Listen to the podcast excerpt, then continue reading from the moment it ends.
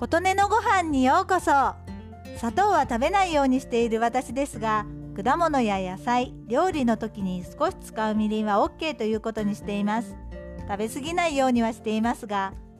甘いものちょっと食べたいなという時にさつまいもをよく食べます。食事の最後に食べることが多いです。ちなみに私は普段の食事は血糖の上昇が緩やかになるらしいのと酵素を体に取り入れやすいかなという勝手な判断で生の野菜類火の通った野菜類タンパク質ご飯の順で食べるようにしています。そういう意味で甘みの強いものは食事の最後にしています。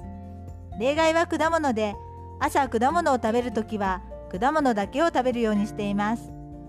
果物は消化が早く他のものと一緒に食べると消化吸収が遅れてしまうそうなのでその前後2時間ぐらいは他のものは食べない方がいいらしいです。以前はそのことを知らなかったので朝食後に食べていましたが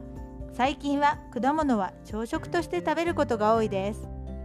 さつまいもの話から話が飛んでしまいましたがさつまいもはよくスーパーで売られている焼き芋も美味しいですよね。あと以前住んでいた茨城は干し芋がとても美味しくて縁のあった方が送ってくださったことがあります。茨城の干し芋はとっても美味しいです。家では無水鍋で弱火でじっくりふかすか蒸し器で蒸すか時々きんぴらにしたりもします。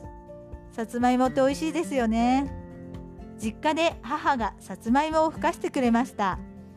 新しいものが好きな母がさつまいもをふかしていたやり方が面白かったので紹介しますね。さつまいもを洗って皮付きのまま炊飯器に入れ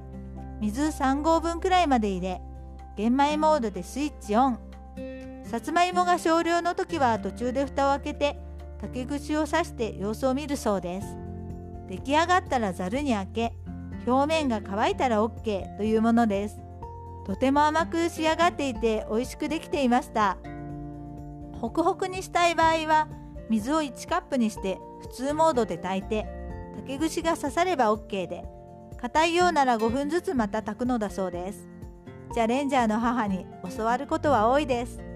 ということでさつまいもの話でした。あなたの元気を祈っています。琴音のありがとうが届きますように。